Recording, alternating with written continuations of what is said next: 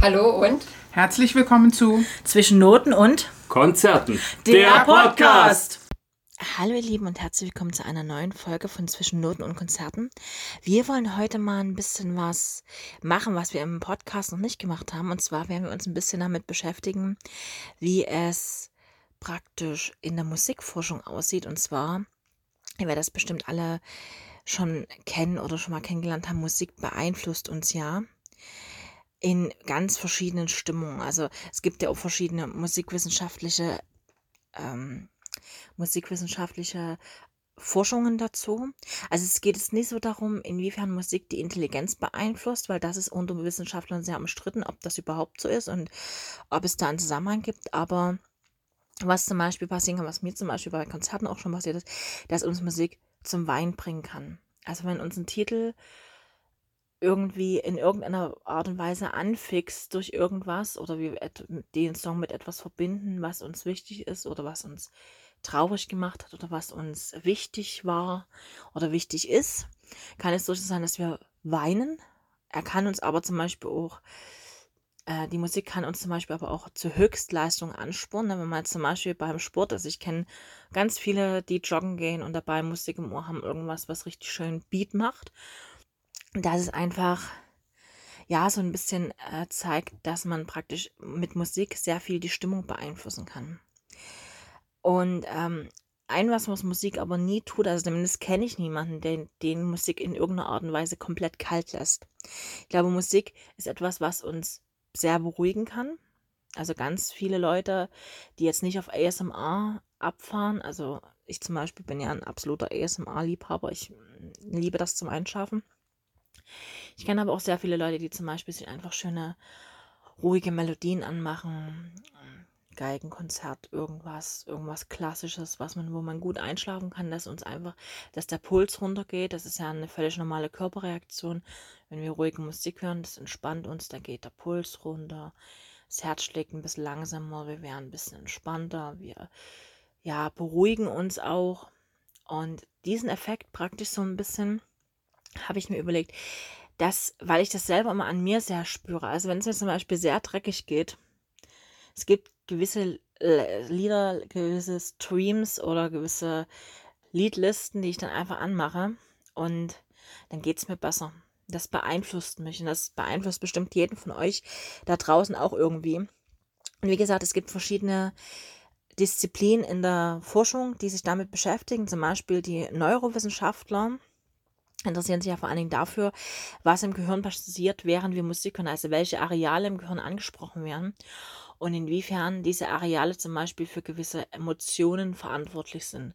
Also es gibt ja, ähm, ich weiß nicht, wer von euch sich so ein bisschen neurowissenschaftlich auskennt, aber das Gehirn an sich ist ja ein sehr komplexes Organ, was wir haben. Und da interessiert es eben die Wissenschaftler, inwiefern Musik das Gehirn wirklich stimulieren kann.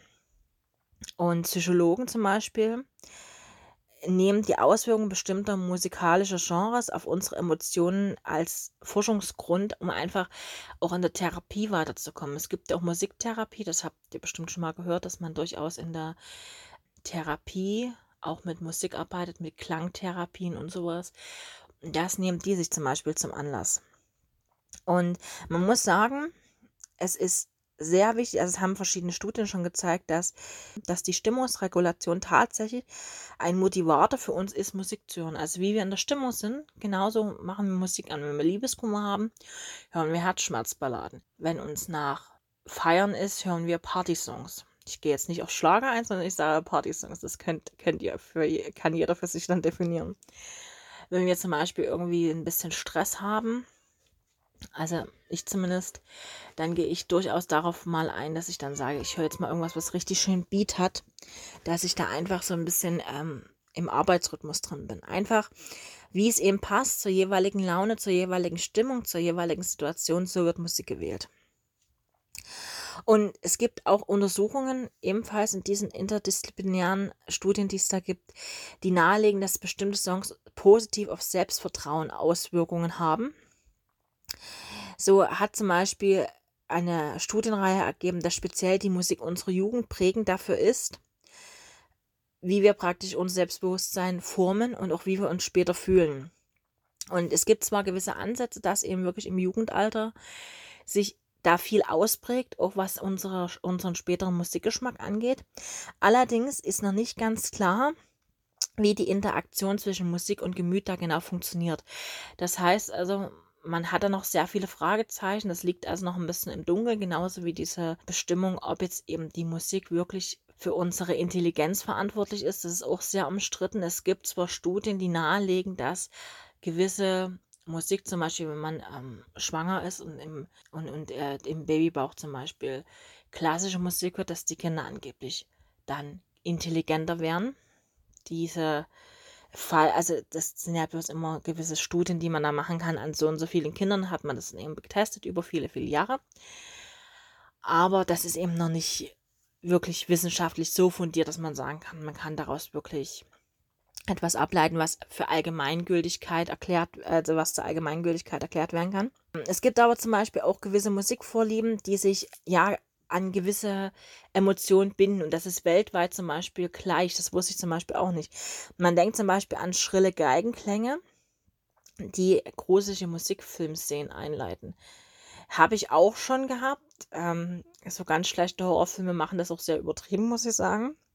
Oder man nimmt eben für die Untermalung eines romantischen oder ja, knisternden Films eben doch dann eher sanftere Töne oder ein bisschen was Anregenderes. Ja, je nachdem, wie eben sich der, der Film entwickeln soll.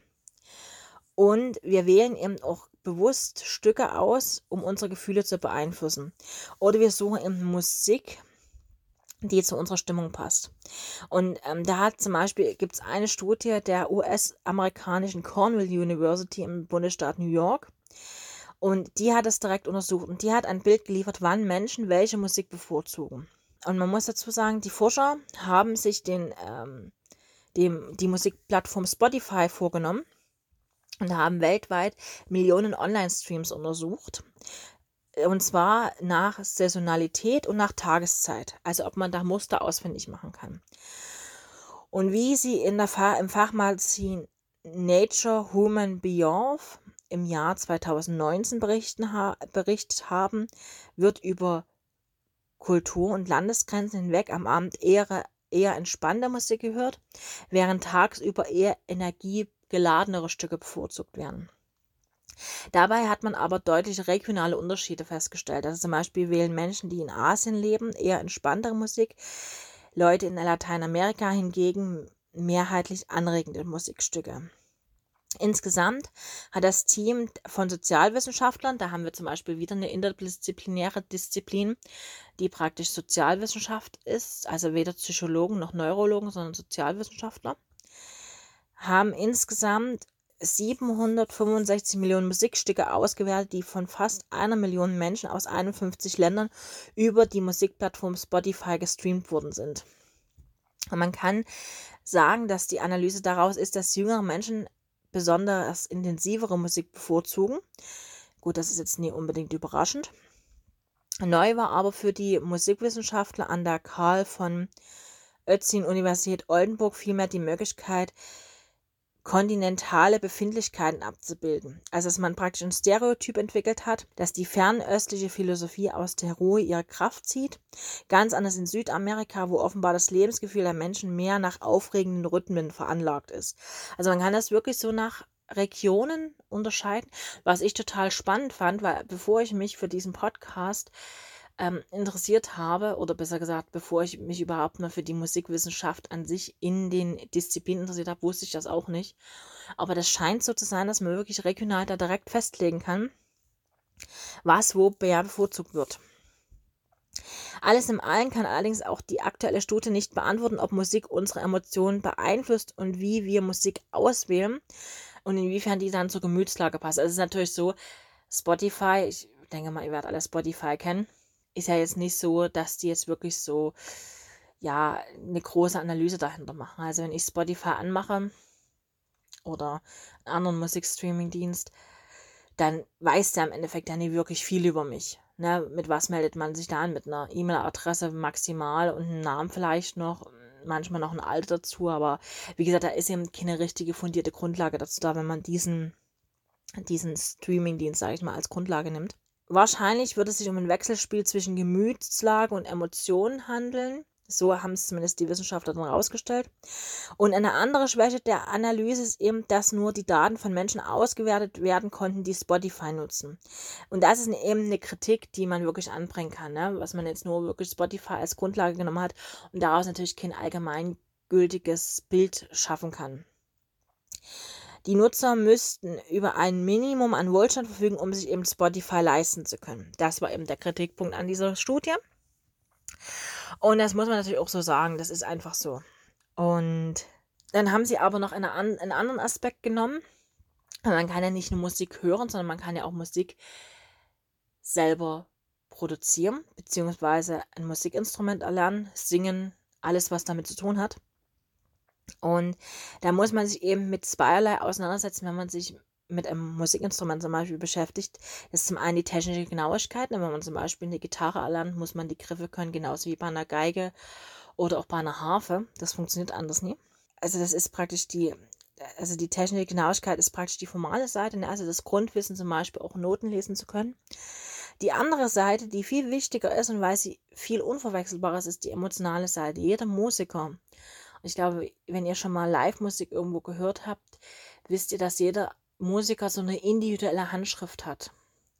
Also das ist jetzt nicht, dass das irgendwie anders gespielt wird, also dass die technische Seite nicht genau ist, sondern dass man einfach eine emotionale Komponente in der Musik hat, die einfach nie verwechselbar ist. Und wer technisch eben die Perfektion hat und das mit großen Gefühlen part, kann eben wirklich in der Musik sehr weit kommen. Das sind eben so die großen Musiker unserer Zeit wir haben eben nicht nur die, äh, die, die Sänger, sondern wir haben auch die Musiker an der Breite. Das ist genauso wie beim Singen. Ne? Man muss technisch genau zwar singen, aber hat trotzdem immer noch die Möglichkeit, eine emotionale Komponente von sich selber mit in die Stimme zu legen. Und wie gesagt, es ist eben so, egal ob man jetzt Musik in Form von Singen macht oder in Form eines Instruments, es ist eben eine sehr klare Aussage, die man trifft, wenn man Musik macht. Und man kann eben dann wirklich auch ablesen, wie derjenige sich fühlt. Also ich will jetzt nicht zu weit ausführen das, aber ich habe durchaus schon Konzerte erlebt, wo man gemerkt hat, der Musiker, ich nenne jetzt keine Namen, aber der Musiker fühlt sich nicht gut. Und dementsprechend anders klang auch ein bisschen die Musik. Das ist eben eine, eine Sache, die man nur spüren kann. Das ist eben die, die Emotion, die man dann rüberbringt, wenn es einem nicht gut geht oder wenn man ähm, sich nicht so ganz wohl fühlt dann wird diese emotionale Seite des Musik, des Musikmachens viel wichtiger. Und man muss eben auch sagen, es gibt ja auch diese musikalischen Wunderkinder. Da habt ihr bestimmt schon mal was davon gehört, die mit äh, im Kindesalter schon richtig gut ein Instrument beherrschen. Und da gibt man, da, da ging die Studie eben davon aus, dass diese Musiker, also diese sehr, sehr jungen Musiker, die eben noch nicht viel im Leben erlebt haben können, weil eben durch die Jahre, die sie gelebt haben, diese Lebenserfahrung teilweise gar nicht möglich ist, dann trotzdem aber über diese emotionale Komponente verfügen und diese rausbringen können. Und das hat eben der britische Neurologe Oliver Sacks untersucht und der spricht in diesen, sagen wir, diesen musikalischen Wunderkindern eben von einer isolierten musikalischen Intelligenz. Der musikalische Verstand der jungen Menschen ist hochentwickelt, aber in anderen Bereichen ist diese Entwicklung nicht so weit fortgeschritten. Und man muss natürlich dazu sagen, nicht nur, also man kann das ja nicht nur beim Musizieren so haben, sondern man kann das zum Beispiel auch in einem Chor haben. Also wenn man jetzt zum Beispiel äh, mal den Thomaner Chor in Leipzig nimmt, das sind ja alles sehr, sehr junge Musiker, die aber sehr eine, eine sehr große Karriere vor sich haben, die wirklich auch da ja wirklich rangeführt werden. Ich meine, aus dem Thomaner Chor sind ja auch die Prinzen zum Beispiel hervorgegangen. Das sind ja wirklich Musiker oder sehr junge Künstler, die ja da wirklich ähm, äh, emotional sehr hervorstechen. Und man muss dazu sagen, natürlich, ein Nebeneffekt des Musizierens, egal ob jetzt Singen oder Instrument, ist, dass nirgendwo Menschen so komplexe Dinge gleichzeitig abverl abverlangt werden, wie beispielsweise beim Klavierspielen oder beim anderen Instrument. Und das Musizieren wirkt sich auch positiv auf das Sozialverhalten von jungen Menschen aus. Wenn man etwa in einem großen Orchester spielt, man muss sich aufeinander abstimmen. Und Musik hat eben in, in der Beziehung positive Effekte schon im Jugendalter. das trifft genauso für ältere Leute zu. Also Leute, die in einem Orchester spielen, müssen sich immer absprechen. Oder Leute, die in einem Chor singen, müssen immer sich untereinander absprechen und kommen natürlich auch, sage ich mal, auf einer Ebene zusammen, die man zum Beispiel jetzt, wenn man sich nee, auf anderen Ebenen trifft, eben nicht so. Ne? Also mit einem Arbeitskollegen oder sowas ist die Ebene natürlich ganz anders als mit jemandem, mit dem ich im Chor singe oder mit dem ich eine Band habe oder mit dem ich im Orchester spiele. Und natürlich ist auch der Sinn für Musik ja schon ganz lange in unserer Geschichte verankert. Wenn wir jetzt mal zurückgehen, muss man eben sagen, dass Musik uns eben nicht nur positiv, sondern eben auch negativ beeinflussen kann. Ne? Also zum Beispiel hat der Reinhard Kiebitz von der Musikhochschule Hannover den Gänsehauteffekt über mehrere Jahre untersucht. Er erklärt unter anderem, dass der Hörsinn schon seit Urzeiten eine Art Alarmanlage ist, die uns vor allen Dingen vor unangenehmen Situationen bewahrt. Ich zitiere, bestimmte klangliche Muster rufen zuverlässig ein Gefühl der Bedrohung hervor und hierzu eignen sich besonders die tiefen Frequenzen als das Krummeln oder das Beben der Erde. Wenn die Dinosaurier kommen, das hat, hat für uns die Folge der Desorientierung. Wir haben keine Möglichkeit, die Schallfrequenz zu orten, wenn sie sehr tiefe Töne enthält. Und da muss man natürlich sagen, das ist natürlich so, ne? Also Musik ist etwas, oder was heißt Musik? Das ist ja dann keine Musik, wenn du, wenn du ähm, das Beben der Erde hörst. Aber natürlich ist das für uns, der Hörsinn ist natürlich auch eine Art Alarmanlage. Ne? Wenn wir heute irgendwo über eine Straße laufen und hören zum Beispiel irgendwo das Martinshorn, wissen wir sofort, okay, gut, Feuerwehr oder Krankenwagen ist unterwegs. Also das ist schon dieses, dieses Signal zu haben, es ist ein, eine Warnung oder es ist ein, wie hat das so schön ausgedrückt, eine Art Alarmanlage für uns. Und es gibt einen Gänsehauteffekt bei uns. Das äh, habe ich auch durchaus schon erlebt. Es gibt durchaus Musik, die ja uns schon sehr lange, sage ich mal, ja, begleitet. Eigentlich schon. Also meine frühesten Erfahrungen mit Musik sind ja diese, das werdet ihr bestimmt alle kennen von Kleinkindern, diese Spieluhren, die ein Schlaflied singen die aufgezogen werden und dann am, am Bettchen hängen oder so. Das sind so praktisch die frühkindlichen Musik, Musikerfahrungen, die man wahrscheinlich macht. Man muss natürlich auch dazu sagen, dass dieses, dieses Bewusstsein, dass Musik eine Macht ist, ja schon ganz lange im Bewusstsein der Menschen verankert ist. Ne? Wir reden hier von ersten Aufzeichnungen aus der Antike, die schon da, darüber Aufschluss gegeben haben, dass eben Musik eine gewisse Form von Beeinflussung ist. Und ähm, auch wenn in der Antike zum Beispiel die Auffassung vorrangig gewesen ist, dass die musikalische Wirkung auf Menschen sehr groß sei und dass sie politisch kontrolliert werden müsste, bleibt doch die Erkenntnis, Musik ist mächtig, weil sie als universelle Sprache Gefühle weckt und damit zielgerichtet eingesetzt werden kann. Und in unserer heutigen in unserer heutigen Gesellschaft nutzen wir das Phänomen zum Beispiel in vielen Bereichen als Heilmittel, was wir eben vorhin schon hatten. Ne? Die Neurologen oder die Psychologen zum Beispiel, hier wird jetzt die Pädagogik angesprochen oder auch in unterschiedlichen Bereichen der therapeutischen Medizin, also was wir vorhin schon hatten mit der Klangtherapie und alles Mögliche. Und ich möchte nochmal, bevor wir jetzt äh, das Thema jetzt ein bisschen abgeschließen, wie gesagt, das ist nur ein ganz kurzer Abriss. Also wenn ihr euch dafür wirklich interessiert, guckt euch mal die verschiedenen Studien an. Das ist wirklich sehr, sehr interessant, was die herausgefunden haben, gerade was regional unterschiedlich ist. Aber zum Beispiel möchte ich damit schließen, dass der Einfluss von Musik auf den Körper zahlreiche physikalische Vorgänge auch in, in Gang setzt. Das hatte ich ja vorhin schon mal erzählt, dass eben der Herzschlag verändert wird, dass man bewu bewusst die Atemfrequenz und den Blutdruck senkt, dass es muskelentspannt wirkt und dass es sich zum Beispiel auch auf den Hormonhaushalt auswirkt. Ne? Also es hat schon viele Komponenten, die uns praktisch entweder beflügeln können, glücklich stimmen können, beruhigen können, entspannen können, Erinnerungen wachrufen können. Und es gibt sogar Studien, die belegen, dass Musik Schmerzen lindern kann. Der Grund dafür liegt eigentlich in unserer ganz natürlichen Reaktion auf musikalische Klänge, die in passender Harmonie auf das limbische System einwirken, und zwar genau dort, wo die Emotionen entstehen. Hier bildet sich auch das Schmerzempfinden durch das, durch das Ausschütten von schmerzkontrollierenden Beta-Endorphinen zurückgedrängt werden kann. Zum Beispiel bei sanften, ruhigen oder auch fröhlichen Klängen. Dieses begünstigt die Ausschüttung von Noradrenalin, welches wiederum das Stresshormon Cortisol entgegenwirkt. Und wenn wir jetzt mal in die moderne Neuroforschung gehen, Die moderne Neuroforschung hat jüngst in bildgebenden Verfahren bewiesen, dass Gänsehautgefühl, bitte den Gänsefüßchen sehen, entsteht, wenn besonders intensiv erlebte Hörmomente im mesolimbischen System, also dem sogenannten Belohnungssystem, falls, das, also falls euch das nicht sagt, eine regelrechte Überflutung mit Endorphin auslösen.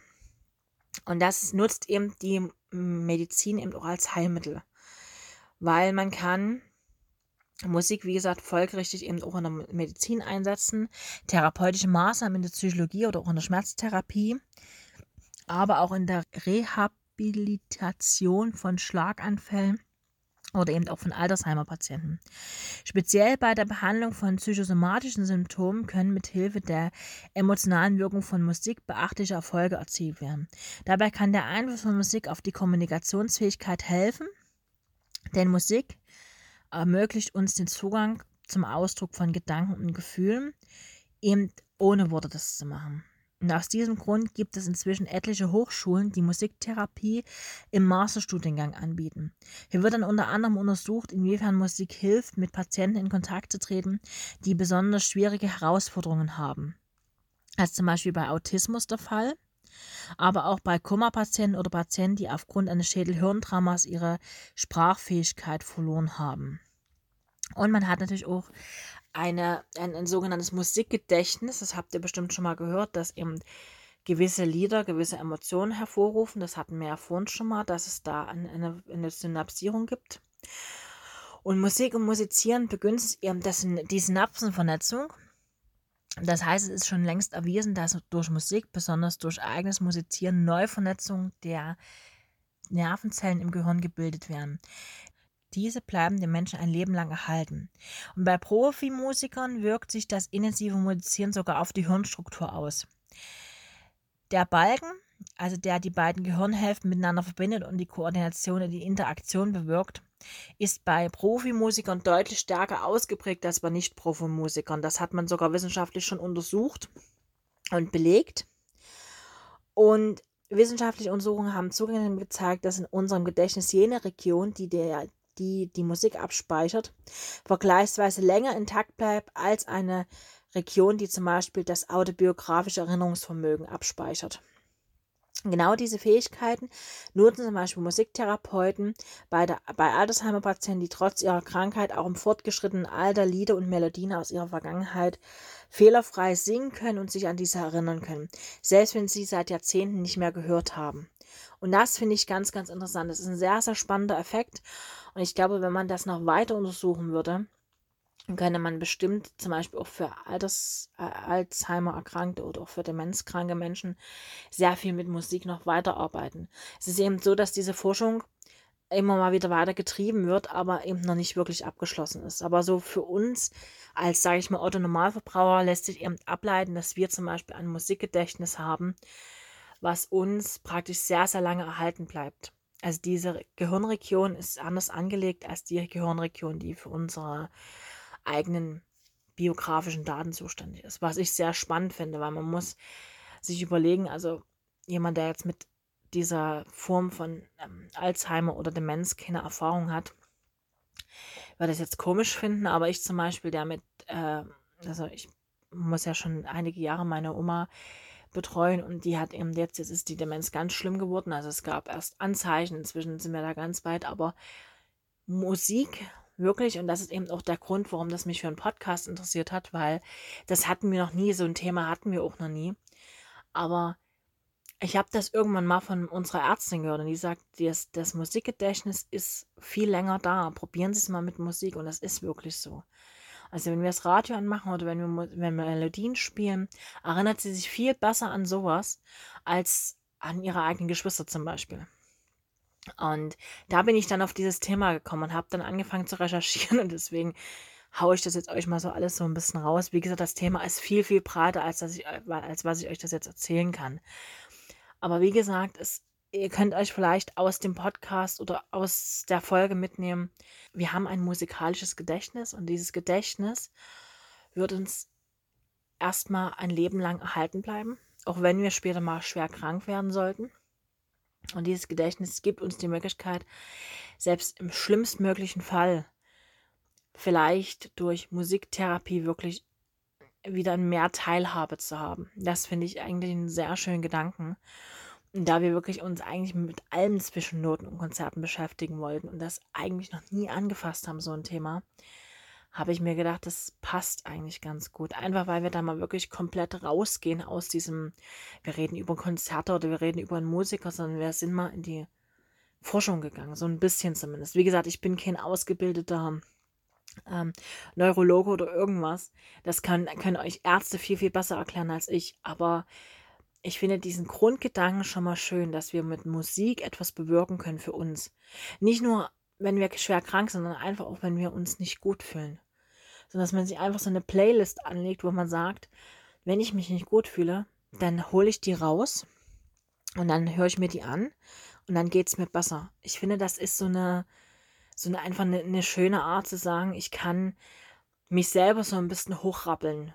Weil ich merke momentan, die Menschen sind so ein bisschen sehr bei sich, sehr gestresst, sehr angespannt immer. Und ich glaube einfach, diese Vorstellung zu haben oder diese Idee zu haben und zu sagen, ich gehe jetzt los, mache mir eine Playlist von Songs, die mich glücklich machen und gehe mit dieser Playlist dann äh, und mache mir die an, wenn es mir gerade nicht gut geht oder wenn ich gerade einen Downer habe oder wenn es ähm, alles nicht so läuft, wie es soll. Ich glaube, die Idee ist gar nicht so schlecht. Oder auch wenn man irgendwie, es gibt ja auch Menschen, die dann einfach sagen, ich kann dann besser schlafen. Wie gesagt, für die, die ASMR überhaupt nicht mögen, empfehle ich, wie gesagt, ruhige Klänge, ein bisschen Meeresrauschen oder sowas. Es muss ja, muss ja nicht unbedingt Musik sein, es kann auch Meeresrauschen sein. Es kann Wasserfall sein, whatever, was euch entspannt. Und ja, ich habe mir gedacht, dieses Thema packe ich euch heute mal rein. Einfach weil ich so, man merkt, es ist eine Grundstimmung unter den Leuten, wenn man so über die Straße geht zum Beispiel oder eine Straßenbahn sitzt. Und deswegen, ja, entlasse ich euch heute damit. Ich hoffe, ihr habt ein bisschen was mitgenommen. Ich weiß, es war sehr komprimiert in sehr wenig Zeit. Aber wie gesagt, wenn euch das interessiert, wirklich googelt euch da mal selber ein bisschen durch die Welt und guckt euch da mal an, was es da für sehr, sehr spannende Erkenntnisse inzwischen gibt. Und wir hören uns nächste Woche. Wir tanzen nicht nach braunen Pfeifen, das wisst ihr ja schon. Und lasst es euch gut gehen. Tschüss.